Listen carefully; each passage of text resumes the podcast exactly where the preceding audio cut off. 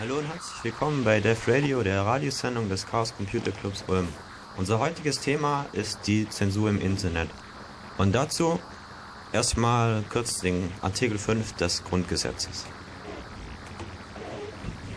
Jeder, also Artikel 5 des Grundgesetzes, Paragraph 1. Jeder hat das Recht, seine Meinung in Wort, Schrift und Bild frei zu äußern und zu verbreiten und sich aus allgemein zugänglichen Quellen ungehindert zu unterrichten. Die Pressefreiheit und die Freiheit der Berichterstattung durch Rundfunk und Film werden gewährleistet. Eine Zensur findet nicht statt. Paragraph 2. Diese Rechte finde, finden ihre Schranken in den Vorschriften der allgemeinen Gesetze, den gesetzlichen Bestimmungen zum Schutze der Jugend und in dem Recht der persönlichen Ehre. Paragraph 3. Kunst und Wissenschaft, Forschung und Lehre sind frei. Die Freiheit der Lehre entbindet nicht von der Treue zur Verfassung.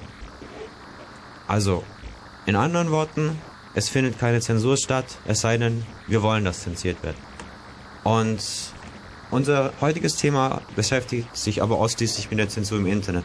Warum zensiert werden muss oder warum zensiert wird, ist ähm, eigentlich heute nicht Bestandteil der Sendung, aber wir fangen einfach an mit ein paar Beispielen. Zum Beispiel in Nordrhein-Westfalen Regierungspräsident Jürgen Böshoff ein sehr beliebtes Beispiel für Internetaktivisten, unter anderem von Alvar Freude, der Betreiber der Internetplattform odem.org. Und äh, Jürgen Bischoff äh, zensiert auf eigenen Beschluss diverse Seiten. Also, um es nochmal kurz zu sagen, der Inhalt dieser Seiten ist jetzt nicht Thema der Sendung. Es handelt sich um rechtsradikale Seiten, die in Amerika gehostet werden und deswegen juristisch unbelangbar sind, weil dort eben andere Pressefreiheitsbestimmungen herrschen. Aber Jürgen Böshoff hat sich eben schlicht und einfach alle Provider in Nordrhein-Westfalen an den Tisch geholt. Hat dann gesagt, ich hätte gerne, dass hier zensiert wird. Also, anders gesagt, die Provider dürfen keinen Zugang mehr zu diesen Seiten bieten. Und das Brisante an der Sache in in den Augen von vielen ist, dass eben diese ganze Geschichte nicht richterlich abgesegnet ist, sondern dass auf den Beschluss eines Beamten dieses, dieser Bescheid ergangen ist. Und nicht nur ist es jetzt ein Angriff auf die Meinungsfreiheit, klar, ich meine, wie gesagt, die Inhalte interessieren uns jetzt erstmal nicht, sondern es geht einfach darum, dass ähm, eben auch das Internet dadurch erheblich verschlechtert wird in gewisser Sinne. Also erhebliche technische Mehraufwände sind notwendig. Und ja, darauf gehen wir dann im zweiten Teil der Sendung noch weiter ein.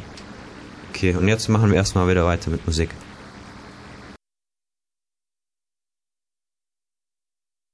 Okay, nach kurzen Pannen sind wir wieder zurück und es geht weiter mit der Zensur.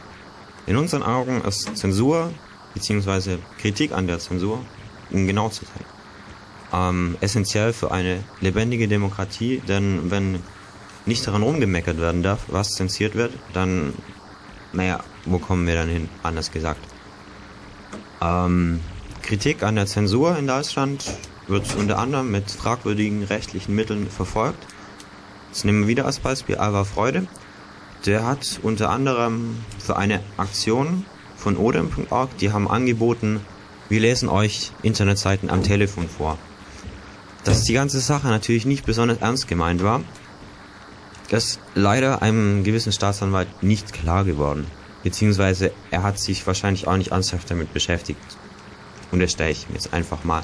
Und dann wurde in mehreren Schreiben gedroht, dass Alba Berufsverbot kriegt und so weiter. Die wahrscheinlich leider schon übliche Masche und aber Freude ist bestimmt kein Mensch, der einfach Dinge ohne gewissen Hintergrund macht. Und es ging einfach nur darum, dass eben die Zensur auch kritisiert wird. Denn wenn die Zensur nicht kritisiert wird, dann haben wir eben keine rechtsstaatlichen Verhältnisse mehr, in meinen Augen.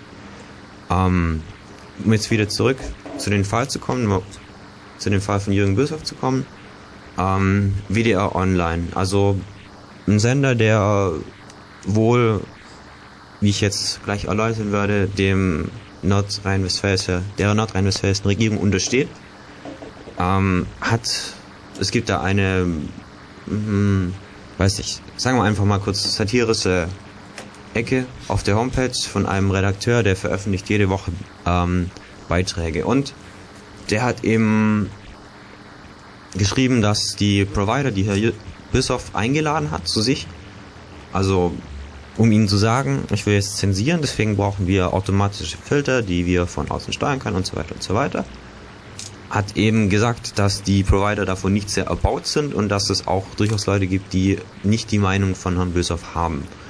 Und ja, okay. Dann mysteriöserweise verschwindet auf einmal dieser Artikel, also der Artikel dieser Woche. Alle anderen Artikel, die Wochen davor, die Wochen danach, sind ohne weiteres erreichbar. Auf Anfrage beim WDR äh, wurde geantwortet, ja, ähm, aufgrund von handwerklichen Problemen ist dieser Artikel eben leider aus dem Netz genommen werden, genommen worden und ja klar, da war der Wurm was genau diesen Artikel gefressen hat. Ja, das übliche halt. Auf jeden Fall, der Artikel sieht eigentlich gar nicht schlecht aus, kann man immer noch auf odin.org anschauen. Und ähm, weiter WDR, es gab mal, ich weiß nicht genau von wem, also jetzt ungefähr kann man alles, wie gesagt, auf odin.org nachlesen. Es würde zum Beispiel wurden antisemitische Äußerungen gemacht auf irgendeiner Konferenz.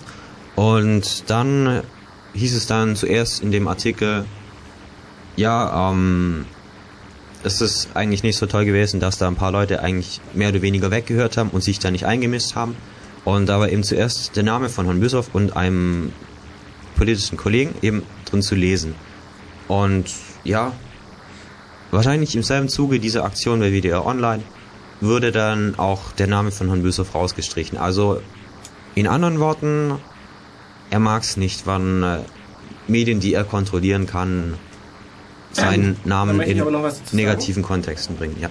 Also rein formal regiert natürlich Herr Büssow nicht den WDR, weil das ist ja das Konzept, dass eben die öffentlich-rechtlichen Sender nicht direkt vom Staat besessen werden und auch nicht von ihnen kontrolliert oder finanziert werden, sondern eben eigenständige Institutionen sind, die anders äh, finanziert werden, eben über die GEZ. Dass das Ganze faktisch dann natürlich so aussieht, als würden sie kontrolliert werden, ist ja was anderes, aber die Aussage, sie werden von dem kontrolliert, ist halt so nicht ganz korrekt. Okay, wir sind hier ja bei bösen Unterstellungen, aber okay, machen wir weiter mit Musik. Jetzt schon wieder? Ja, jetzt schon wieder. Nun gut.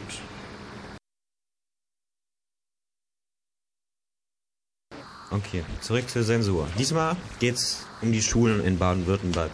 Die Schulen in Baden-Württemberg fahren ihren Internetzugang über das Landeshochschulnetz Baden-Württemberg, also unter anderem auch als Bellevue bekannt, zum Beispiel www.bellevue.de. Und Bellevue zensiert, wie wahrscheinlich jedes andere Landeshochschulnetz genauso. Und ja, es ist einfach so. Das Ganze funktioniert in dem Sinne nicht richtig, weil die Filter laufen meistens nach automatischem Verfahren oder nach Blacklist-Verfahren. Blacklist-Verfahren, kurz gesagt, ähm, da stehen alle Seiten drauf, auf die man nicht darf. Das ist dann die Blacklist, also schwarze Liste, alles was da drauf ist, darf man nicht haben. Und ja, unter anderem wurde zum Beispiel mal versucht, eine Studie über Rechtsradikale zu machen. Dass es jetzt natürlich ein bisschen, problemat bisschen problematisch wird, wenn man nicht auf die Inhalte im Internet kann, dann muss man sich ja nicht weit überlegen. Unter anderem haben die es dann aber doch noch geschafft, weil zum Beispiel eine durchaus rechtsradikale Seite, also eindeutig rechtsradikale Seite unter dem Prädikat Bildung eingestuft war. Und da muss man sich dann auch einfach Sorgen machen über die Filtersysteme, weil wenn man sich jetzt überlegt, wie funktioniert denn so ein Filtersystem?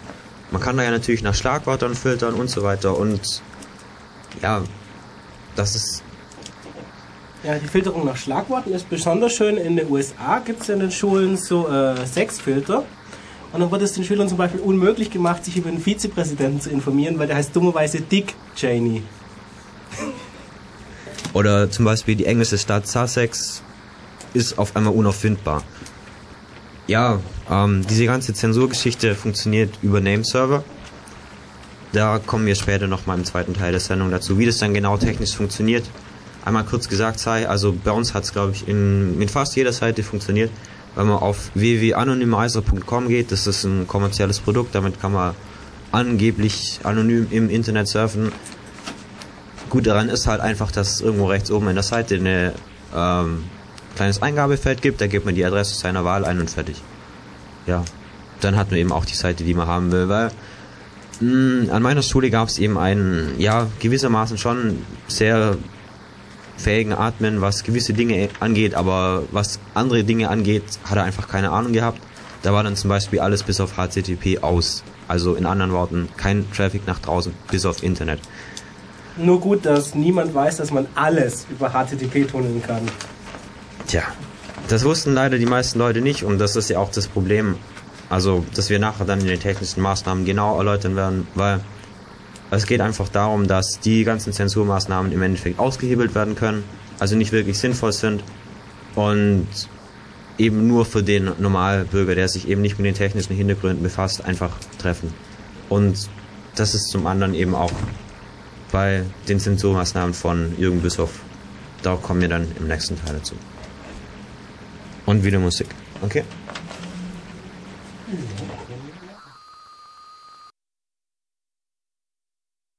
Okay, kommen wir jetzt zum strafrechtlichen Hintergrund. Ähm, mit einem Interview mit Herrn Bischof ist unter anderem zu lesen, dass es eben in seinen Augen so ist. Die, ähm, wie heißt sie denn schon wieder? Die Verordnung, dass, genau, Staatsmedienvertrag geht eben, Telemedienvertrag geht eben davon aus, oder sagt eben einfach, dass äh,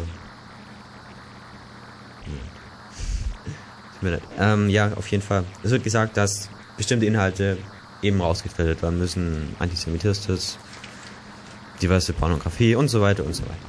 Und der Staat hat eben die Verpflichtung. Und die Begründung ist es einfach diese, ja. Ähm, es gelten online keine anderen Gesetze als offline. Und deswegen haben wir als Staat die Verpflichtung, eben diese Maßnahmen durchzusetzen. Und ja, das hat dann eben, also das Ziel, die Zielsetzung davon ist eben schlicht und einfach, dass sich ein Filtersystem etabliert, das dann von außen benutzt werden kann. Ähm, dass es jetzt nicht besonders effektiv ist, also von außen benutzt werden im Sinne von, man kann jetzt als außenstehender Beamter über einen bestimmten Zugang eben sagen, die Seite so und so darf jetzt nicht mehr da drauf sein. Wenn dieses Filtersystem erstmal installiert ist, ist von 50 bis 30.000, äh, 5.000 bis 30.000 Seiten die Rede, die dann gesperrt werden sollen. Und ja, technischer Mehraufwand, kommen wir später noch dazu, warum das so ist. Und der Herr Bischof, ja, ich hack mal weiter auf den rum.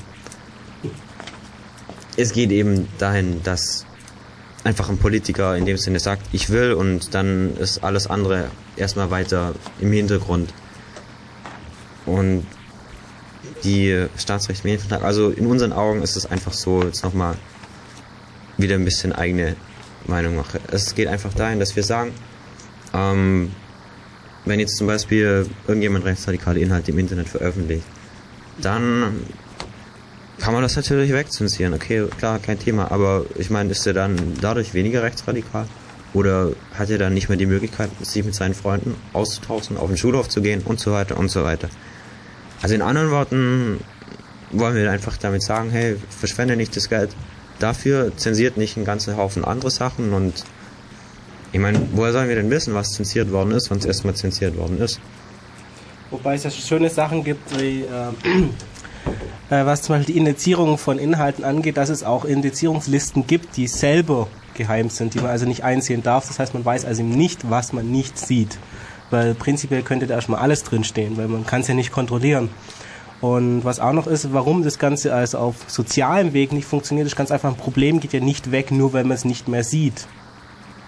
Und das ist ja alles, was Zensur tut, das Problem verstecken. Und, ob's dann, und dass es dann immer noch Rechtsradikale gibt, die diese kruden Meinungen haben und auch äh, Leute dann verletzen und umbringen. Wenn man es nicht mehr sieht, heißt es ja nicht, dass es nicht mehr passiert. Um jetzt weiter dazu zu kommen, also ich denke einfach, gerade wenn man sich die Altersgruppe anschaut, die sich eben gerade mit den Themen beschäftigt, ist es einfach so, dass in unseren Augen sich viele einfach auch dadurch total bestätigt sehen. Man sieht die tapferen Einzelkämpfer, die ihre Meinung vertreten und halt öffentlich nicht zugelassen sind. Also ich denke, das kann viele Leute einfach darin bestärken, dass sie recht haben, was natürlich nicht so ist. Und ja, eben Zensur löst die Probleme in dem Sinne nicht. Sie verschiebt sie nur nach vorne und Zensur kann man einfach sagen, ja okay, wir haben jetzt hier für unsere Kinder, also der übliche Satz, denkt doch mal an die Kinder, haben wir jetzt einfach eine sichere, saubere Welt geschaffen. Zumindest auf den ersten Blick. Und das ist doch einfach das Problem, dass es die Leute dann immer noch genauso gibt. Und wenn man jetzt zum Beispiel mal vom anderen Fall ausgehen würde, hier in Europa, Deutschland, wo auch immer, würde nichts zensiert werden. Stellen wir sich mal vor, da kommt dann halt irgendjemand her, macht Volksverhetzung im übelsten Maße dann, hat ja eine viel größere Öffentlichkeit, die sich mit dem Thema auseinandersetzt. Und genauso hat jemand, der das dann wieder nachliest, auf der anderen Seite viel mehr Leute, die einfach was zu dem Thema sagen. Also, ist ja klar, was damit gemeint ist. Wenn einfach jemand Scheiße labert, mal ganz drastisch gesagt, und das ein paar Leuten vielleicht nicht auffällt, aber wenn ganz viele Leute da sind, fällt es dir natürlich sofort auf. Und dann werden es dann die anderen auch merken. Und ich denke, das ist doch viel sinnvoller, die Ideologie also diese Verbreitung von diesen Ideologien einfach damit zu unterbinden, indem man sie einfach der Öffentlichkeit aussetzt, weil dann werden die meisten Leute einfach schnell merken, dass das einfach nichts taugt. Und das werden sie nur merken, wenn es ihnen genug andere Leute sagen. Wenn die jetzt so geschlossen für sich hin weiter brodeln, dann kann es zu nichts werden, in meinen Augen. Und was auch noch bei dem äh, Denk doch mal an die Kinder-Argument fehlt, Internetzensur betrifft ja eben nicht nur die Computer, die gerade eben zufälligerweise von Kindern bedient werden, sondern es trifft eben jeden. Und damit äh, schafft man ja eigentlich den mündigen Bürger ab, der sich über alles Mögliche informieren kann. Und wenn man nicht mehr vertraut, dass man mündige Bürger hat, dann braucht man auch nicht mehr so tun, als hätten wir eine Demokratie. Und ist jetzt ganz polemisch zu sagen. Wir haben es ja vorher schon gesagt. In der Schule wurde zum Beispiel eine Studie durchgeführt über Rechtsradikale. Und Quelle war das Internet. Nur, was machen, wenn man sich nicht über die informieren kann? Also, keine Ahnung, woher soll man denn wissen, was die eigentlich machen? Oder gewissermaßen denke ich einfach, dass für viele junge Leute das noch einen riesen Reiz ausübt. Und was auch noch dazu kommt, es verzerrt natürlich enorm die Sicht auf Rechtsradikale, indem man dann im Internet nur die Meinungen von denen finden kann, die gerade so als äh, gemäßigt durchgehen. Also eben die Rechtsradikalen, die eben Kreide gefressen haben und jetzt so ein bisschen gemäßigter tun. Dann heißt ja, so schlimm sind die ja gar nicht. Die wollen ja bloß das und das und die wollen ja gar nicht alle Juden umbringen oder sonst irgendwelche Gruppen sondern die behaupten ja bloß das und das. Und dass man das nur deshalb so denkt, weil man die anderen, die Extremen, gar nicht mehr sieht, das muss man den Leuten ja vielleicht erstmal sagen. Bloß äh, Medienkompetenz wird ja nicht wirklich äh, Leuten beigebracht. Also wie man mit Medien umgeht, wie man die kritisch bewertet. Und wenn man im Internet schaut und immer bloß so Rechtsradikale sieht, die eben so ein bisschen, was weiß ich, Autobahnen bauen wollen und auch mal wieder Made in Germany soll was bedeuten sagen und so Zeug und wir brauchen Arbeitsplätze. Das ist ja eigentlich etwas, was man, ich glaube, man kann genauso gut zur SPD, CDU, zu den Grünen, eigentlich zu jeder Partei gehen und die sagen das Gleiche. Und dann kann man sich eben auch so Wahlerfolge von der DVU und ähnlichen Parteien erklären, weil das eben zum größten Teil die öffentliche Darstellung so ist. Und wenn man dann verhindert, dass sich Leute mit den wirklich extremen Leuten überhaupt beschäftigen können und dass die sehen können, dass da ganz andere Ideen eigentlich dahinter stehen, dann dürfte es äh, den Erfolg von so Parteien nur noch verstärken. Und das ist eigentlich die große Gefahr von Zensur, dass man eben nicht mehr weiß, also nicht mehr wissen kann, was man eigentlich da tut. Und wie vorher schon angesprochen, der Reiz des Verbotenen. Viele Leute sehen sich einfach dadurch bestätigt. Okay, weiter mit Musik.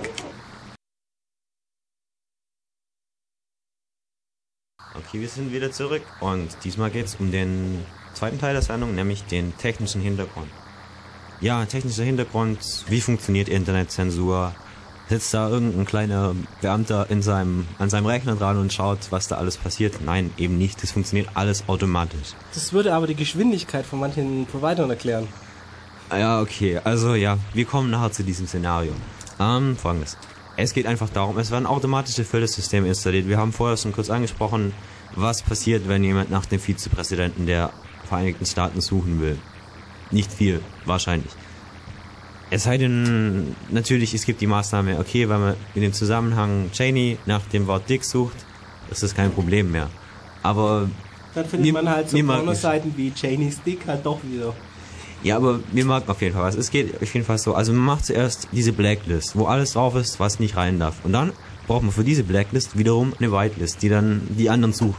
äh, Anfragen bearbeitet. Genau, in der nächsten Iterationsstufe braucht man wieder eine Blacklist für die Whitelist. Genau. Dann hat man wieder False Positives, dann braucht man wieder eine Blacklist, äh, eine Whitelist für die Blacklist, für die Whitelist, für die Blacklist und irgendwann schafft es der Computer zwar noch, das zu evaluieren, aber, Aber- kein normaler Mensch kann das noch editieren. Ja. Wir kommen nachher noch mal drauf. Ihr könnt euer DSL-Modem wegschmeißen. Telefonleitung tut's auch dann. Was die Geschwindigkeiten anbetrifft, wenn es irgendwann mal stattfindet.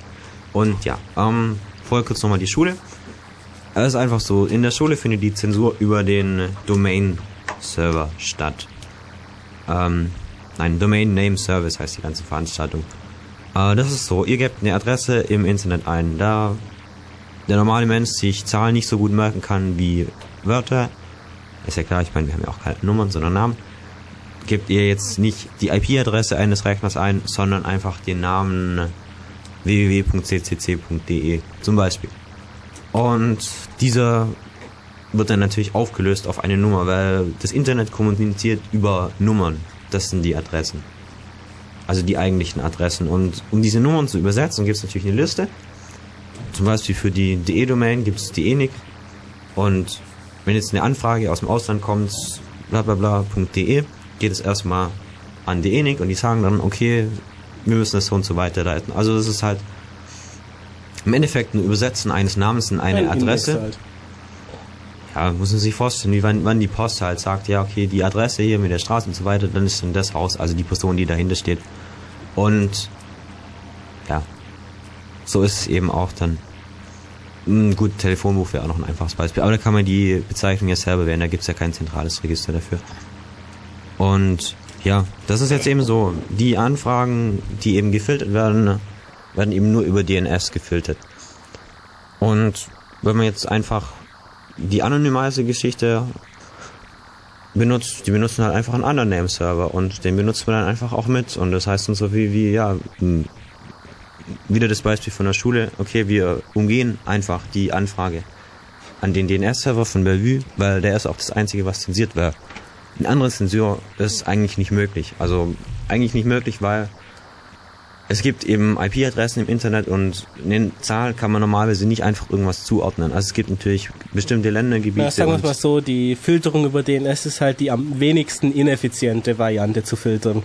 Ja, obwohl eigentlich jede Filterung in dem Sinne ineffizient ist und das Ganze nur noch verzögert. Und man kann ja nicht einfach sagen, ja, okay, wir filtern jetzt die IP, weil dann kann ja was weiß ich was alles drüber laufen. Da muss ja nicht nur eine Seite drauf liegen. Und deswegen ist es einfach nicht praktikabel. Und wenn man das jetzt einfach so macht, dass man den anderen DNS verwendet, das kann man entweder über Anonymizer tun oder man kann das einfach ähm, eben so machen, also den DNS manuell eintragen, das sage ich gleich dann, dann bekommt man die Seite trotzdem geliefert, weil man wird eigentlich nur, wie vorher schon gesagt, auf eine IP-Adresse verwiesen. Das Internet spricht eben IP. Internet Protocol heißt das Ganze auch. Und diese Adresse, die Kommunikation, also der eigentliche Austausch von der Seiten findet dann zwischen diesen beiden Rechnern statt, der eigenen Nummer und der anderen Nummer. Und die schicken sich dann halt Datenpakete hin und her und Okay, gut, es gibt auch die Möglichkeit, die natürlich zu filtern. Dann gibt es ein auch sehr interessantes Projekt, auch von Udem. Ähm, Insert Coin heißt das Ganze. Da haben die zwei Studenten auf einer, also der Medienuniversität, ich glaube in Düsseldorf. Ich weiß es nicht mehr genau. Auf jeden Fall, es ging darum, die haben eben einen Selbstversuch gemacht, so wie machen wir mit einigen kleinen selbstgebauten Scripts eben Zensur oder wie ist das möglich und so weiter, wann fällt es den Leuten auf haben die dann angefangen, das Surfverhalten aufzuzeichnen der einzelnen User. Und dann haben die dann lustige Sachen gemacht. Also lustig im Sinne von zum Beispiel, wenn man jetzt seine GMX-Mails angeschaut hat, also die haben eben nach einer Weile herausgefunden, dass die meisten Leute eigentlich das nur für Webmail verwenden oder für Suchmaschinen und so weiter und so weiter, haben die dann zum Beispiel in GMX ähm, acht zufällige Brieffreunde eingeblendet. Also, anders gesagt, ihr geht einfach auf die Seite www.gmx.de die nehmen dann den Inhalt, der da kommt, weil der kommt als ähm, roher, unverschlüsselter Text. Und haben dann einfach da noch zusätzlichen Inhalt eingefügt. Und dann war dann das Bild von einem netten jungen Mann, eine junge Frau oder alter Mann, alte Frau. Ich weiß es nicht mehr genau, war nur ein Beispielbild. Und da stand dann eben, ja, bla bla bla, internationale Pen, äh, Mail-Paul-Organisation und so weiter und so weiter und so weiter. Und zum Beispiel Yahoo, die Suchmaschine, haben sie oben um eine kleine Leiste ergänzt, da stand dann zum Beispiel drin, ich möchte diese Seite ähm, wegen folgenden Inhalten melden. Äh, Volksverhetzung, Pornografie, was weiß ich alles. Also ich glaube circa zehn Auswahlmöglichkeiten äh, und ja, ja, es ist einfach so, also stellt sich eine Suchmaschine vor, wo man sagen kann, okay, die Seite hat die und die Sachen und ist dann natürlich dran, um die Qualität zu verbessern. Aber im Endeffekt ist es dann eigentlich zu einem Denunzierungsportal geworden. Und das Lustige an der ganzen Geschichte war einfach, dass es den meisten Leuten gar nicht aufgefallen ist. Ähm, weiter. Was ja noch viel lustiger ja. ist, sie haben ja, dieser Proxy hat ja noch andere Seiten modifiziert. Unter anderem gab es an der Uni auch jemanden, der eben selber Webseiten designt hat und sich das eben auch in dem Pool angeschaut hat. Und er hat irgendwann gemerkt, okay, die Seiten sehen nicht mehr so aus, wie er sie bei sich editiert. Und dann hat er die eben so lange angepasst, wie sie wieder passend ausgesehen haben und hat es hingenommen. Und teilweise hat er dann eben auch von außerhalb die Seite angeschaut und gemerkt, dass er da anders aussieht als in der Uni. Das hat er gemerkt. Das hat ihn aber trotzdem nicht gestört und er hat die Seite halt weiterhin so gemacht, dass es wieder passt. Also, das hat den wirklich überhaupt nicht gekümmert, dass da an der Seite, die er macht, wild rumgepusht wird überhaupt nicht gekümmert, kann man jetzt nicht sagen, aber... Ja, okay, er, er hat sich schon gekümmert, nämlich insoweit, als dass er es halt hinnimmt und äh, versucht dran rumzutun, aber eben nicht dahin, dass er sich sagt, ja, okay, was geht da eigentlich vor, wen muss ich da hauen, dass es wieder normal ist. Genau, also die Resonanz von den Studenten, die von diesen Filtermaßnahmen betroffen waren, war schrecklich. Weil ich glaube, es haben sich zwei Leute gemeldet über einen Zeitraum von mehreren Monaten. Und, naja, also von wegen mündige Bürger und so. Ich meine, die haben halt, die meisten haben halt gedacht, ja, okay, das ist ja ganz normal. Warum soll das nicht so sein? Zum Beispiel würde jede neunte Anfrage oder so würde auf eine Werbungsseite von den Leuten, die die äh, Haupt-DNS-Server betreiben, DNS haben wir kurz vorher erklärt. Und ja, äh, dass es technisch nicht durchsetzbar ist, ist ja wieder eine ganz andere Geschichte. Auf jeden Fall muss man das ja in die E-Mail-Adresse eingeben und so weiter und so weiter. Oder eben Werbung von dem und dem anschauen. Und die haben dann haben es echt immer übler getrieben und haben angefangen, Wörter zu ersetzen. Zum Beispiel war dann halt eine Biografie von Helmut Kohl, war halt standardmäßig der Schriftzug Helmut Kohl durch Gerhard Schröder ersetzt. Und das war dann halt schon lustig, weil danach, daneben war eben das Bild von Helmut Kohl. Und ja, ich kenne die Biografie nicht, aber auf jeden Fall, es wäre einem schon auf jeden Fall aufgefallen. Und es hat sich wirklich, also einer hat sich, glaube ich, gemeldet, hat gemeint, ey cool, ist ja lustig, wie habt ihr das gemacht und so. Und die anderen haben halt gemeint, ja, wir haben ja gedacht, das muss so sein oder das ist einfach so oder ja, nee, uns ist nichts aufgefallen und also die wollten eben quasi ihren Selbstversuch damit zeigen, wie viele Leute braucht man, um so und so zu zensieren und die haben es eben zu zweit geschafft, eben alle Anfragen ans Internet über einen Server zu leiten, also mit bisschen Home-Tricks nennen wir es einfach mal. Und ja, die haben eben zu zweit, wie gesagt, den Internetzugang von ca. 230 Leuten kontrolliert. Also von wegen Inhalt rausgefiltert, durch beliebigen anderen ersetzt, andere Seiten geblockt, umgeleitet auf die und die Seiten, alles Mögliche. Und ja, das ist jetzt von Menschen betrieben. Das natürlich teurer ist, aber ist hier kein Punkt. Auf jeden Fall. Die haben auch automatische Filtersysteme aufgesetzt, einfach dann zum Beispiel angefangen, Wörter zu ersetzen. Ja, okay, also mh, mm, das kann man sich mal anschauen, wenn man ein Privoxy runterlädt, so ein lokaler Proxy, dann kann man auch ein Fun-Module einstellen. Und da werden eben einzelne Wörter durch andere Wörter ersetzt. Und man kann sich das spaßeshalber mal eine Woche lang anschalten, damit surfen, versuchen zu merken, welche Wörter alle ersetzt werden und sich nachher dann das Config-File anschauen, in dem es drin steht. Und ich habe das auch mal getan und man findet kaum welche davon. Das ist unglaublich, wie schlecht einem das ausfällt. Also einfachsten ist noch äh, dann zu merken, okay, aus Microsoft wird über Microsoft. Das ist noch am auffälligsten, da sind teilweise auch Sachen drin, die merkt man einfach nicht, außer mal nachher und dann sieht man das plötzlich. Also ist ziemlich übel, wie unauffällig man das Ganze machen kann. Und das ist nur ein Fun-Module, was man extra anschalten muss. Aber wenn dieses Fun-Module dann halt plötzlich beim Provider aktiviert ist und man das einem nicht erzählt, dann wird die Sache schon weniger lustig kommen wir wieder zu den Providern. Die Provider stellen ja die, die Name-Server zur Verfügung. Also es gibt keinen Provider, der keinen Name-Server zur Verfügung stellt. Ich meine, was sagt der Kunde, wenn er klickt sein Modem installiert und klickt dann ins Internet? Mein Internet will? tut nicht. Genau, mein Internet tut nicht, obwohl er keinen Name-Server hat, der die Adressen von den Namen übersetzt. Und ja. Dabei ist das Internet völlig in Ordnung.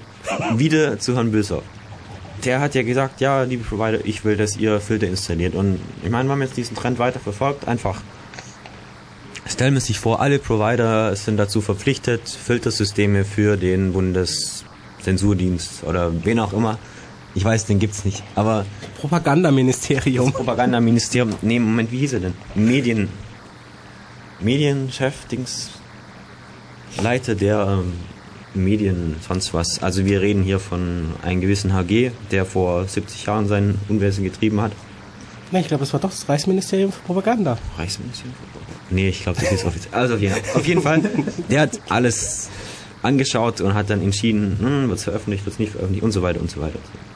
Und ja, also ich meine, wenn wir diesen Trend haben, dann ist nicht mehr weit.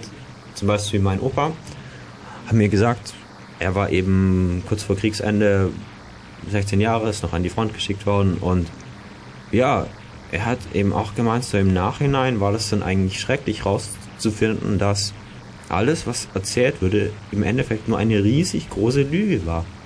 Weil man hat es nicht gemerkt. Es gab, also die Leute, die sind ja gezielt aus dem Weg geschafft worden. Es ist einfach, keiner hat eigentlich gewusst, was wirklich passiert, weil die einzige Möglichkeit eben, sich zu informieren, waren eben durch staatlich kontrollierte Medien. Und da haben wir jetzt ja wieder diesen Gegenpol Internet gehabt. Da haben wir diesen Gegenpol Internet einfach, der es auch anderen Individuen, Individuen leicht ermöglicht, einfach Medien, also einfach Informationen zu verbreiten. Und wenn man jetzt das natürlich auch Filtermaßnahmen unterwirft, dann ja, die meisten Leute werden es wahrscheinlich nicht so richtig mitkriegen, es sei denn, es tut sich noch einiges. Und die werden dann natürlich glauben, hey, es steht im Internet, das muss ja stimmen. Und ja, ich habe es vorher schon angesprochen, es hat schon mal zu ziemlich übel viel Scheiße geführt. Etwas, wo man die ganze äh, Zensur vielleicht viel schöner sieht, ist eigentlich in der Sowjetunion, wenn man sich die Bilder anschaut, die Stalin dann eben hinterher retuschieren hat lassen, wenn zum Beispiel äh, Trotzki dann plötzlich in Ungnade gefallen ist, dann gab's den halt nicht mehr. Und dann mussten alle Bilder rausgesucht werden, auf denen der drauf war, und dann wurde der entfernt und unter Umständen jemand anderes draufgeklebt. Oder irgendwann hat Stalin gemeint, ja eigentlich bin ich ja gar kein so großer Zigarrenraucher mehr. Dann musste man alle Bilder holen und sie Zigarren entfernen. Und in Realität mit echter Materie ist es halt ziemlich viel Arbeit, aber wenn es dann im Internet ist, kann man ja relativ schnell eine neue Version von der Seite draufhauen und wenn keiner eine Kopie davon hat, dann ist es halt einfach so. Also und wenn man keine Möglichkeit hat, wie zum Beispiel Archive.org, mit der Wayback Machine zu schauen, wie sah die Seite am 5.3. irgendwann aus, dann ist es halt einfach so, dass man die aktuelle Version hat und das war und andere Leute können einem halt erzählen, da stand irgendwann mal das drauf. Aber wenn sie sich keine Kopie gemacht haben, ist es halt eine einfache Behauptung. Ja, es wird immer schwieriger, das zu machen. Also gerade mit dem Google Cache zum Beispiel oder ja. Archive.org, wie du sagtest, da, ähm, ja, alles, was im Internet irgendwie mal drin stand, kann man sagen, ist die Chance relativ groß, dass es irgendwo versickert ist in so einem Informationshaufen, wo man ihn aber auch wieder finden kann, wenn man lang genug sucht. Ja, wenn man lange genug sucht, aber es ist halt wirklich die Frage, okay, diese ganzen technischen Maßnahmen scheitern sowieso daran, dass der User dann, wenn er technische Ahnung hat, leicht rumkommt. Aber wenn man schon Internet filtert, dann kann man zum Beispiel auch sagen, okay, es gibt kein Google Cache und es gibt keine Wayback Machine. Ja, solange niemand irgendwie diesen Kram verbietet, das ist sowieso so eine Sache. Dinge, die schon mal waren, zu zensieren, gerade wie die, das, was die Wayback Machine jetzt irgendwie archiviert. Ähm, da könnte man auch mal irgendwie nachforschen. Ich weiß nicht, Markus, weißt du da irgendwas? Äh, nicht? Wie, ja. das, wie das nun ist, wenn da jetzt irgendwas zensiert werden soll, ob das dann auch in die Vergangenheit zensiert wird oder? Ja, das ist, äh, das ist ja gerade das Problem, wenn sie sagen, das Anbieten von dem Inhalt ist verboten und wenn die dann halt auch den Inhalt kopieren und dann indirekt auch wieder anbieten, ist halt die Frage, ob sie das auch wieder nicht dürfen. Das ist wirklich das Problem. Das Einzige, was ich weiß, ist, dass äh, Archive.org äh, Sachen aus Wayback rausnimmt, wenn derjenige, der die Seite hostet, meint, das muss wieder raus. Also ich will nicht, dass ihr eine Kopie habt. Ah ja, dann werden sie es wohl. Aber ob die das auch tun, wenn jemand sagt, nee, nee, ihr dürft es nicht haben und es ist verboten, ist eine andere Frage. Und ich kriege hier so Zuckungen und Zeichen, dass ich wieder ein Lied spielen soll. Moment, ganz kurz. ähm, ja, wir kommen dann gleich noch darauf, einfach über das Szenario, das wir jetzt ein bisschen angesprochen haben, von wegen Autorisierung und so weiter und so So, wir sind wieder da und dieser Blog geht jetzt um die Internetzensur. Als Beispiel nehmen wir jetzt China. Internetzensur Zensur im Sinne von Teilnetzen. Es ist so, China ist ja bekannt für seine Meinungsfreiheit im negativen Kontext. Und du darfst frei von Meinung sein. Genau, man darf frei von Meinung sein oder man ist natürlich so frei, die Meinung von anderen anzunehmen, klar. Äh, es geht einfach darum, China entwickelt ein eigenes IP-Protokoll. Wir haben vorher schon kurz gesagt, IP ist die Sprache, in der sich Rechner im Netz unterhalten. Und jetzt muss man sich das so vorstellen. Wenn jetzt ganz China eben IPv9 heißt das Ganze dann, dass wir neuen IPv6 gibt schon, IPv4 ist, was wir gerade haben. Und ja, IPv4 hat, glaube ich, 3 Milliarden Adressen, grob geschätzt. Moment, 2 auf 32. Ja, 2 auf 32 Adressen sind möglich. Es werden nicht alle ganz ausgenutzt, aber auf jeden Fall, es ist ein, ich glaube, circa 3 Milliarden Adressen. Und okay, wenn es auf jeden Fall irgendwann mal zu viele Rechner gibt, dann gibt es dann immer noch IPv6. Das funktioniert auch schon so halbwegs und sogar Microsoft hat angekündigt, dass sie es unterstützen werden. In Longhorn. Auf jeden Fall IPv6 ist eben dann noch mehr Adressen. Also, irgendjemand hat es ausgerechnet, ich glaube pro Quadratmeter eine Adresse. Und dass das ohne Ende ausreicht, ist klar. Auf jeden Fall, China hat dann gesagt, ja, mh, hm, schön und gut, wir machen eine Extrawurst und entwickeln unser IPv9. Und das Ganze ist jetzt so, wenn jetzt jemand dann, also wenn ganz China eben IPv9 spricht, dann braucht man natürlich einen Übersetzer, um in das restliche Internet zu kommen. Ist ja klar. Weil man kann nicht einfach IPv9 nach draußen schicken, das spricht jetzt sonst niemand. Und man kann auch nicht einfach IPv6 oder IPv4, das was wir normal sprechen, nach China reinschicken. Und das ist jetzt so.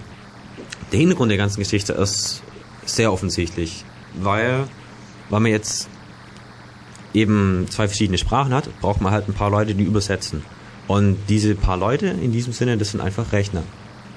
Und diese Rechner muss man auch nicht lange weiterdenken, um zu überlegen, wem gehören diese Rechner, wer sagt, was da hin und her übersetzt wird und so weiter und so weiter. Und das ist eben diese ganze Teilnis-Geschichte. Die äh, eine der größten Gefahren unter anderem ist eben diese Geschichte mit den Teilnetzen, dass jetzt einfach jeder Staat sagt, okay, ähm, ja, äh, unsere Rechtslage erlaubt es uns nicht, dem Land XY, zum Beispiel in der Karibik, zu sagen, wir wollen, dass ihr den Zugang für die Leute aus unserem Land sperrt, beziehungsweise haben die wahrscheinlich auch gar keine Lust drauf, weil es kostet ja nur einen Haufen Geld.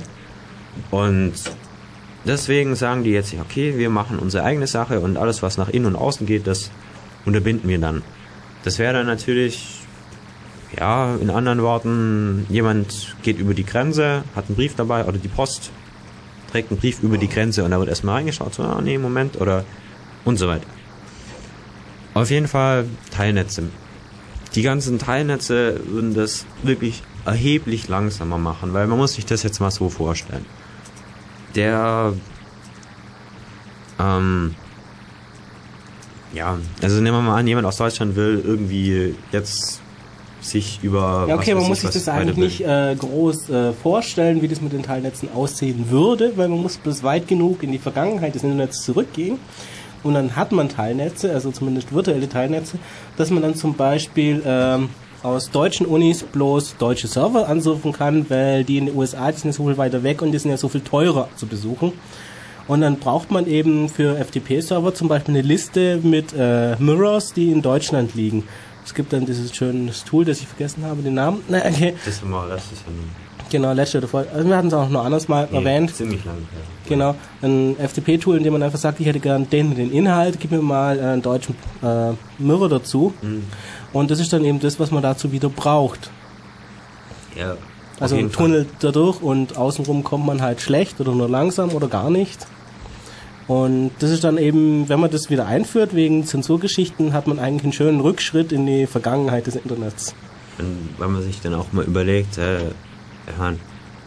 wie soll das funktionieren, dass man aktuelle Inhalte, wenn jetzt zum Beispiel irgendjemand etwas, was die Leute lizenzieren, nicht wollen, irgendwo reinschreibt, das vorher vertrauenswürdig war, dann, ja, also man kann ja nicht alles gleich sofort unmittelbar rausfiltern, dann kommt man ja auch drauf. Also in dem Sinne funktioniert das ja gar nicht. Die, den Fehler oder die Problematik von automatischen Feldergeschichten haben wir ja vorher schon angesprochen. Also man kann nicht einfach nach Schlagwörtern suchen, weil es dann, es gibt einfach ein endloses Hin und Her zwischen diesen Listen, Blacklist-Listen, wo alles draufsteht, was nicht ist, und Whitelisting. Weil, ja, es gibt eben einfach so eine riesige Masse an Informationen und wenn man einfach nur nach Schlagwörtern filtert, dann kriegt man eine ganze Menge raus, die man eigentlich drin haben wollte. Ja, okay, das sind auch nur die primitivsten Filter. Also das geht ja so ähnlich wie bei äh, Spam-Filtern in E-Mail. Account, also E-Mail-Clients oder auch Servern, dass man eben zuerst nach Schlagwörtern sucht, dann vielleicht nach Kombinationen, dann fängt man an mit Heuristiken rumzusuchen, am Ende landen wir vielleicht irgendwo in künstlichen Intelligenzgebieten und die Dinger werden natürlich auch immer besser, aber das Problem ist halt, äh, eine Maschine kann eben nie wissen, was rechtsradikal ist und deshalb wird immer irgendwas rausgefiltert, was eben nicht rechtsradikal ist und irgendwas durchgelassen, was es eben ist. Und ich meine, ein Mensch kann es ja zum Beispiel auch nicht äh, definitiv äh, beschreiben. Also wenn man Seiten gerade, die gerade im Grenzfall sind, vielleicht auch rechtlich, dann kann man vielleicht auch ein Dutzend Richter oder Anwälte befragen und jeder von denen wird einem eine andere Antwort geben.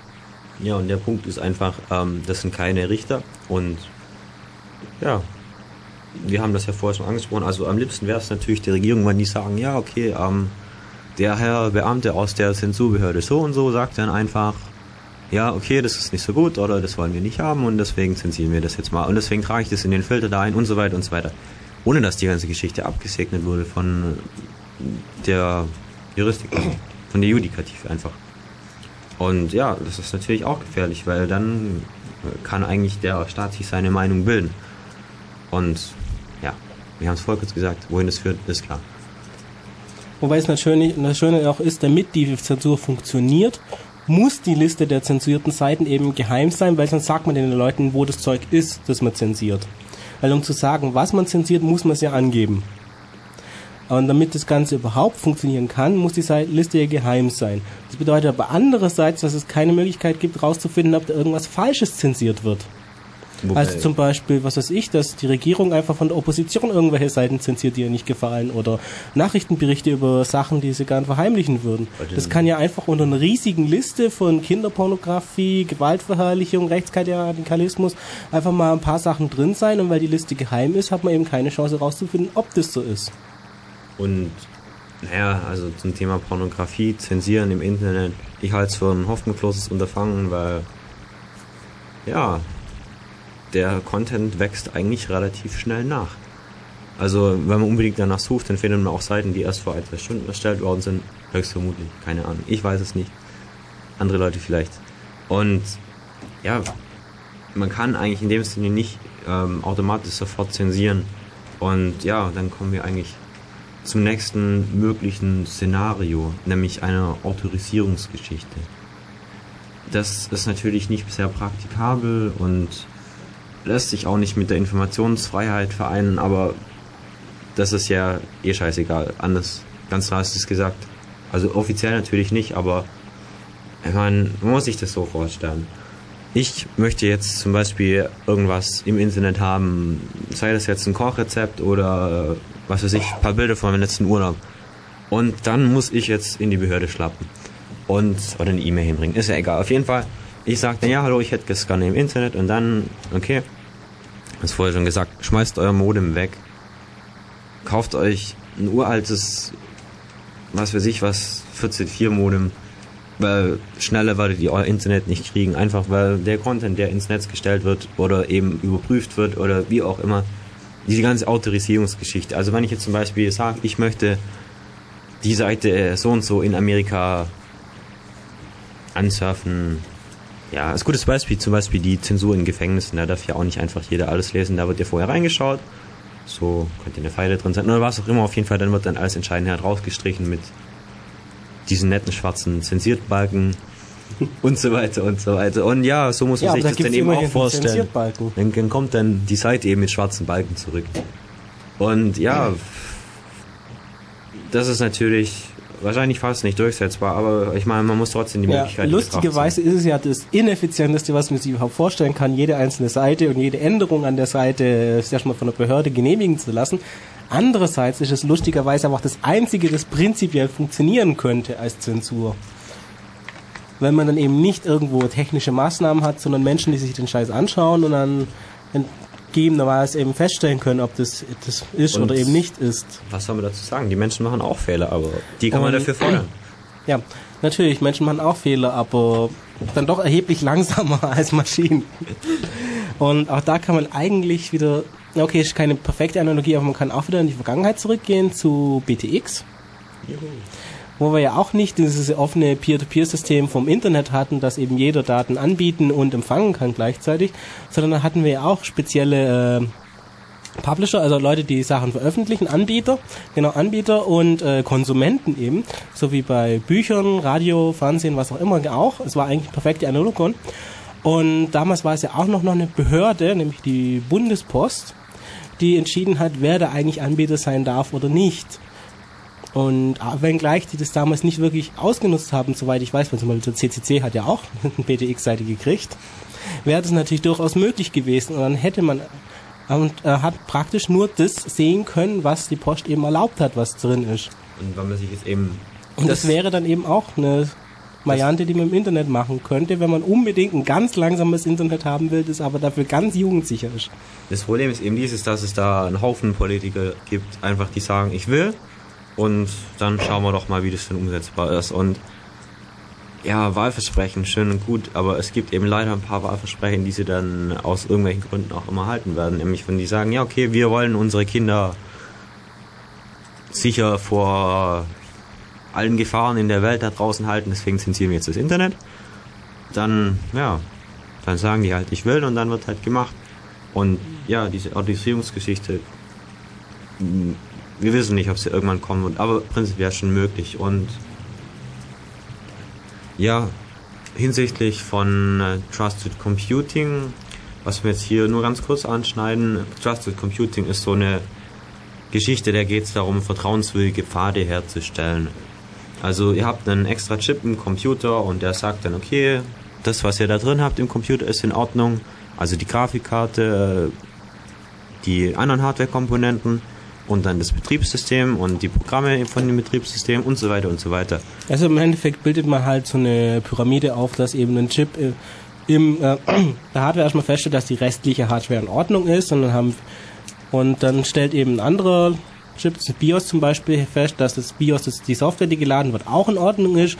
Und das BIOS stellt dann zum Beispiel fest, dass der Bootloader in Ordnung ist und brav ist. Und der. Bootloader stellt dann fest, dass das Betriebssystem, das geladen wird, auch schön brav ist. Und das Betriebssystem stellt eben fest, dass die Programme, die geladen werden, auch schön brav sind. Und die stellen dann fest, dass das, was der User tut, auch in Ordnung ist. Und damit ist man eben so weit, dass die Maschine, die man eben gekauft, nach Hause getragen, mühevoll installiert und angeschlossen hat, nicht die eigene ist, sondern in Wirklichkeit von jemand anderem kontrolliert wird.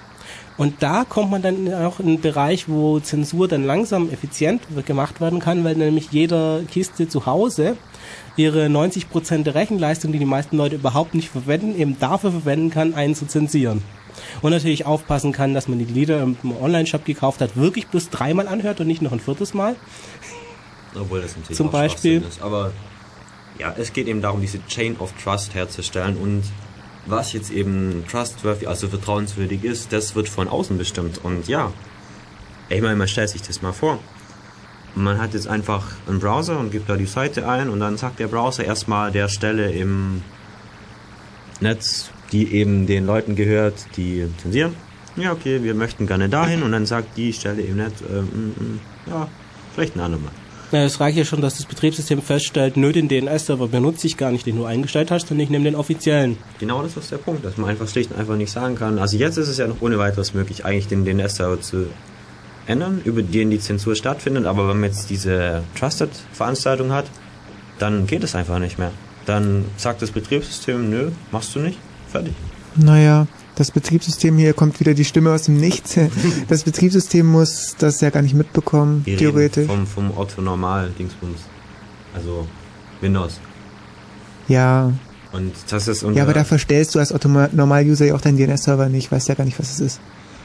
Hm, ja, aber das Ja klar, als ein Otto Normal-User lädst du halt ein Tool runter, das dann zufälligerweise neben vielen anderen Dingen vielleicht auch deinen also DNS-Server verstellt. Was ich kurz sagen wollte, man kann ja was bauen, was praktisch sich in die Leitung einklingt und dann entsprechend äh, da mal eben die IP von dem DNS-Server austauscht. Ja, aber auch nur... Das funktioniert natürlich auch nur, wenn dieses Trusted-Konzept eben an der Ethernet-Schnittstelle aufhört und nicht, wenn eben äh, das Ganze dann eben auch äh, authentifiziert und verschlüsselt schon in Kommunikation mit dem DNS-Server läuft. Ja, das stimmt. Ähm, was ich noch kurz sagen wollte, also die ganze Geschichte, die wir jetzt hier besprochen haben, lässt sich umgehen. Das mit den DNS haben wir vorher schon angesprochen, die andere Geschichte lässt sich auch umgehen und das Problem ist einfach, dass wenn jetzt jemand, keine Ahnung, 10, 12 Jahren chatten will, dann weiß der nicht, wie das geht. Oder wenn jetzt jemand halt sagt, okay, ich kaufe mir einen PC mit Internet drin bei Aldi, dann weiß der auch nicht, wie das geht. Und ja, okay, er kann sich Programm unter der Hand installieren, aber der Punkt ist einfach, es geht hier nicht darum, dass jetzt sich irgendwelche Leute, die sich einfach mit der Materie auskennen, nicht mehr austauschen können, weil die können das so oder so mit asynchroner Verschlüsselung. Also das heißt, alles, was zwischen den Stationen stattfindet, ist ähm, eigentlich nicht lesbar. Also es ergibt keinen Zusammenhang. Dass es natürlich dann auch möglich ist, ist klar, aber es geht hier einfach darum, dass eben der Bürger von außen unmündig gemacht wird, obwohl er das eigentlich gar nicht will. Und sich nur durch wirklich, sagen wir mal, einige Mühen und technische Erkenntnisse und so weiter und so weiter, also nicht einfach nur der Nachbar von dem mal schnell, der sich mit PCs auskennt, installiert was, sondern einfach, das Problem ist einfach dieses, dass dann einfach ein Haufen Bürger einfach unmündig gemacht werden. Und die, ob die drauf stehen oder nicht, die werden halt gar nicht gefragt erst. Das ist das Problem einfach dabei. Ja, nicht nur nicht gefragt, sondern unter Umständen auch gar nicht informiert. Ja, informiert werden sie sowieso nicht, nicht. Ja. Ich meine, muss ja geheim gehalten, gehalten werden, was zensiert ist, sonst wüssten wir ja, was zensiert worden Nein, ist. ich meine auch bloß, dass zensiert wird. Es wird ja nicht zensiert, laut Paragraph 1. Natürlich, eine 5. Zensur findet nicht statt, außer wir wollen es wirklich. Oder es muss sein oder so. Genau, Also egal. Wir machen weiter mit Musik. ausnahmsweise. So, wir sind jetzt dann beim letzten Block angelangt und ja, nennen wir es einfach mal die Rettung vor dem Ganzen. Ah, es ist jetzt nicht so, dass diese ganze Geschichte komplett durchgesetzt ist. Also das ist alles ein bisschen ziemlich viel Zukunftsvision und so weiter. Aber ich meine, man sieht das schon in China oder man sieht auch hier die Trends zur Überwachung einfach, dass da ja keine Ahnung, auf jeden Fall Grundgesetz gibt es dann halt irgendwann nicht mehr, also nur noch auf dem Papier, wie üblich. Und Ja, das gibt's dann halt auf der Grundlage von Grundrecht und Näheres regelt ein Gesetz. ja, und wenn das Gesetz nicht passt, dann und so. Also auf jeden Fall. Es geht darum, wir können uns vor den ganzen Scheiß natürlich bewahren, wenn wir asynchrone Verschlüsselung benutzen. Jetzt mal als aktuelles Beispiel. Asynchrone Verschlüsselung heißt so viel wie, es gibt zwei verschiedene Schlüssel. Und wenn ich jetzt zum Beispiel, also das PGP-Verfahren im Internet einfach nach, bei Google nach PGP versuch, man eigentlich gleich sofort. Und ja, da steht dann auch so schön drin, ja, sind, ob man paranoid ist und so weiter und so weiter oder ob Die man Frage ist nie, ist man paranoid, sondern ist man paranoid genug? Ja, lass mich das schnell. Also auf jeden Fall, es geht eben darum, ja, warum will man nicht, dass der liebe Staat, der sonst den ganzen Tag Gutes tut, eben nicht äh, über einen Bescheid weiß und so weiter und so weiter. Und ja, was soll man dazu sagen? Man hat nichts zu verbergen, man muss auch nicht überwacht werden. Aber wer nichts zu verbergen hat, der muss auch nicht überwacht werden. Anders gesehen. Und es geht eben darum, diese asynchrone Verschlüsselung bedeutet so viel wie ich kann sagen, ich habe jetzt den öffentlichen Schlüssel von jemand und deswegen verschlüssel ich was mit dem. Der kriegt die Sache dann und kann nur alleine er mit seinem privaten Schlüssel und Passwort kann er das entschlüsseln. Gibt keine andere Möglichkeit. Also niemand. Doch okay. Ja okay, es gibt Brute Force gibt's immer. es gibt Brute Force, aber die ganze Geschichte basiert auf dem letzten Rätsel der Mathematik, also letzten größeren Rätsel, nämlich der Geschichte mit den Primzahlen. Es gibt keine Formel für Primzahlen. Und ich meine, klar, man kann jetzt sagen, ja, so nach Ja, doch, es jeder gibt schon Formeln, die Primzahlen ausspucken. Das Problem ist eher äh, die Primzahlzerlegung von großen Zahlen. Ja, und große Zahlen im Sinne von, wie viel sind's denn? Ähm, 1024 Bit ist so nicht mehr als sicher eingestuft, aber 2 hoch 2048, schmeiß doch mal kurz den Rechner hier an. Ja, dann muss man sich das jetzt vorstellen, um das auszurechnen, irgendeine, also irgendjemand hat das dann mal gerechnet, dann hieß es dann, ja, kann das nicht. Ich habe eine Null vergessen. Das ist schon mal traurig. Der kann keine Zeit. Okay, also der Rechner hier kann nur 2 auf 204. Und Nein, das, das, ist. war schon 2048. Und Okay, der hat es noch nicht angezeigt. mal 10 hoch 61. Das sind viele. 10 hoch 61 ist doch einiges. Also, es ist nochmal zu sagen, das ist die als am höchsten sinnvollste angegebene Verschlüsselung. Dass man das noch stärker verschlüsseln kann, ist klar. Und ähm, das, Das sind jetzt ist schön. 2048 und irgendeine Firma, Firma hat rausgefunden, dass man diese Schlüssel, SSH-Prinzip, also RSA, DS, äh, SSH, SSL meine ich, RSA, DSA, Schlüsselverfahren, erzähl's wieder irgendwelche Mist, egal, Hauptsache, alle Leute wissen, was gemeint ist. Es geht darum, man kann den Schlüssel von 1024 Bit mit dem Etat von ein paar Millionen und einem Zeitraum von einem Jahr, kann man den knacken. Also kann dann einfach alles entschlüsseln, weil einfach die Geschichte mit den Primzahlen, man kann ja nicht einfach eben sagen, okay, wir nehmen jetzt alle Primzahlen, weil man nimmt nicht einfach so schnell alle Primzahlen. Wie das genaue Verfahren funktioniert, lässt sich nachlesen. Es ist offen, also da gibt's nicht irgendwelche bösen Backdoors, wo jetzt jemand sagen kann, hey, Moment. Also es gibt ja tatsächlich Leute, die glauben, dass Verschlüsselungsverfahren, die geheim gehalten werden, sind sichere sind. Also die sind eben so lange sicher, bis jemand feststellt, dass die Mist gebaut haben. Aber das ist natürlich schwerer, klar, wenn man nicht weiß. Aber ja, andere Geschichte. Auf jeden Fall, man kann asynchron verschlüsseln und das heißt so viel wie, mh, wenn ich jetzt mit dem öffentlichen Schlüssel was verschlüssel und das kommt auf der anderen Seite an, dann ja, dann ist da zwischendrin eigentlich ein Haufen verschlüsselte Sachen. Naja, das Schöne an asynchroner Verschlüsselung ist eben, dass man anders bei, als bei synchroner Verschlüsselung, wo beide Parteien den gleichen geheimen Schlüssel haben müssen, man eben nicht vorher erstmal einen sicheren Kanal braucht, um einen sicheren Kanal aufzubauen, was so ein bisschen Henne-Ei-Problem ist, sondern bei asynchroner Verschlüsselung kann man eben öffentlich einen Teil von seinem Schlüssel angeben und dann kann eine andere diesen nehmen das damit verschlüsseln und man selber ist dann der Der Einzige, der das wieder lesen kann. Und das ist eben das Schöne an asynchroner Verschlüsselung. Ja. Das schützt natürlich nicht vor, gegen Man-in-the-Middle-Attacken beim ersten Besuch, also bei der Veröffentlichung von einem öffentlichen Schlüssel. Wenn da jemand dazwischen hockt und deinen öffentlichen Schlüssel gegen seinen öffentlichen Schlüssel austauscht Dann kann er mit. und der andere den eben benutzt und der, der böse Mensch auch noch die Kommunikation überwacht, dann kann er natürlich trotzdem noch dazwischen hocken und überwachen, aber das ist ein anderes Problem, das ist eigentlich grundsätzlich gegeben. Man kann die Schlüssel ja signieren lassen und so weiter. Aber ja, weiter damit. Diese ganze Geschichte ist heute schon machbar. Es gibt selber zum Beispiel ein Instant Messenger Protokoll. Eigentlich heißt es XMPP, wie ich vor. Ja, Extensible Message Protocol ähm, P, naja. Ich glaube, glaub, das letzte war das Protokoll. Egal, auf jeden Fall. Okay. Das kann standardmäßig eben diese Verschlüsselung und zum einen das Passwort eingeben, kann sich dann eben über wirklich nahezu absolut sichere Pfade unterhalten. Und ja, Wobei das ja für direkte Kommunikation ne- gut ist. Was es gegen Zensur gibt, gibt es eben spezielle Peer-to-Peer-Netze, wie zum Beispiel Freenet oder Ja. auch Freehaven, es ich auch eins. Ja. würde. Freenet, wenn es effizient genug funktionieren würde. Ja. Ein zensurresistentes Netz, das eben vor allem nicht auf Geschwindigkeit und Performance ausgelegt, sondern darauf, dass eine Information, die einmal eingespeist wurde, eben nicht wieder rausgeregt, weil äh, man nicht wieder tilgen kann, ohne dass man eben das ganze Netz kontrolliert. ja und vor Was allem, nach Hoffnung eben keiner vorher schafft. und vor allem geht es darum, dass da einfach Inhalt anonym veröffentlicht werden kann. Nein, genau, also dass man nicht verfolgen kann, wer war das und dass man auch nicht sagen kann, das ist jetzt weg, weil theoretisch, solange eben noch ein ausreichend großer Teil vom Netz da ist, dass man die Sachen überhaupt noch speichern kann, dann eben auch alles noch verfügbar ist.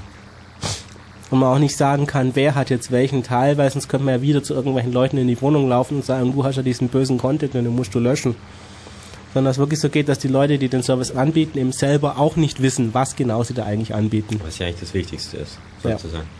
Und ja, diese Geschichte gibt's und ja, jetzt stellen wir sich diese ganze Trusted Computing Geschichte nochmal vor und man darf jetzt eben nur noch ins Internet über diese Sache oder über diese ganze Autorisierungsgeschichte also das, was uns davor bewahren kann, in Anführungszeichen, wäre jetzt einfach Ad-Hoc-Netze. Ad-Hoc-Netze ist, jeder ist sein eigener Server und eigener Client. Also jeder empfängt Daten und sendet Daten. Und wenn man sich das jetzt so vorstellt, zum Beispiel in London oder in Berlin, also nehmen wir mal London als Beispiel. In London gab es einen Stadtteil, äh, nein, nehmen wir Berlin. Also in Berlin gab es einen Stadtteil, da hat die Telekom vor vielen Jahren, kurz bevor DSL kam, haben die eben gesagt, hey, okay, ihr kriegt jetzt ganz tolle neue Glasfaserkabel. Und ein paar Jahre später hat sich dann rausgestellt, dass DSL nicht über Glasfaser betrieben wird. Oder betrieben werden kann. Oder wie auch immer. Auf jeden Fall war dieser Stadtteil ohne DSL. Und ja, die Telekom hat ja dank Regulierungsbehörde für Telekommunikation und Post RecTP halt? ja, hat die jetzt erstmal auffällig gekriegt, ihr müsst eine Flatrate anbieten über Telefon. Also Flatrate im Sinne von Pauschaltarif. Und dann haben sie eben DSL angeboten, dann hieß es dann, okay, ihr müsst nur noch DSL pauschal anbieten. Also ISDN wird immer noch nach Zeit abgerechnet dann in dem Sinne. Und das ist jetzt eben so, dann haben sich halt ein paar Leute gesagt, hey, okay, da haben wir eigentlich gar keine Lust drauf. Was haben die so gemacht? Die haben die erste Stelle, die sie gekriegt haben, also ich weiß nicht, wie sie es genau gemacht haben, wahrscheinlich an den Haustüren geklingelt und Freunde gefragt und so weiter und so weiter. Einiges eben rumgesprochen und dann ging es eben dann so, die haben außen eine DSL-Leitung gehabt. Und diese ganze DSL-Leitung haben die dann über einzelne WLAN-Stationen, also diese sogenannten Ad-Hoc-Punkte, haben die die eben in dieses Stadtgebiet reingelegt. Also haben das Stadtgebiet quasi über diese einzelnen Hops, also diese einzelnen Stationen, laufen dann, laufen dann die ganzen Daten darüber und gehen dann raus von da ins Internet. Ähm, interessant an der Geschichte, also das Interessanter wird es dann, wenn man nach England blickt. Es gibt, ich glaube, in England 500 aktive Stadtnetze. Muss sich das jetzt so vorstellen.